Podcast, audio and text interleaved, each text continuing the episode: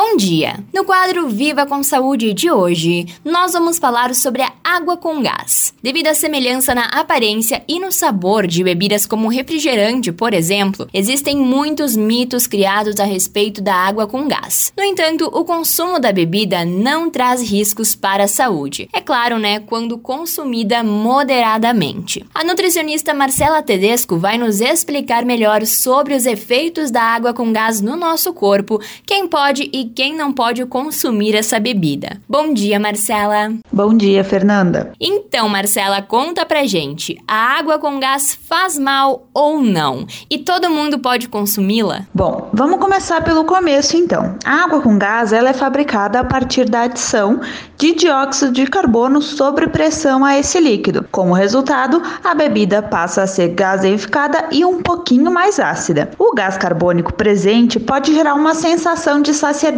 no momento, o que para algumas pessoas pode ser positivo, para outras não. Pode ser positivo para quem está buscando emagrecimento. Em geral, não existe uma recomendação de consumo de água com gás, né? Mas vale lembrar que ela não deve ser a maior fonte de hidratação do seu dia. Também deve consumir água normal, sem gás. Quem tem problemas de refluxo e gastrite não devem consumir água com gás com frequência. Para quem é viciado em refrigerante, ela é uma boa troca, já que ela pode facilitar esse desapego. E uma dica: se a água for naturalmente gaseificada, melhor. Perfeito, Marcela. Muito obrigada pela tua participação. Imagine, eu que agradeço. Esse foi o quadro Viva com Saúde de hoje, da Central de Conteúdo do Grupo RS com Fernanda Tomás.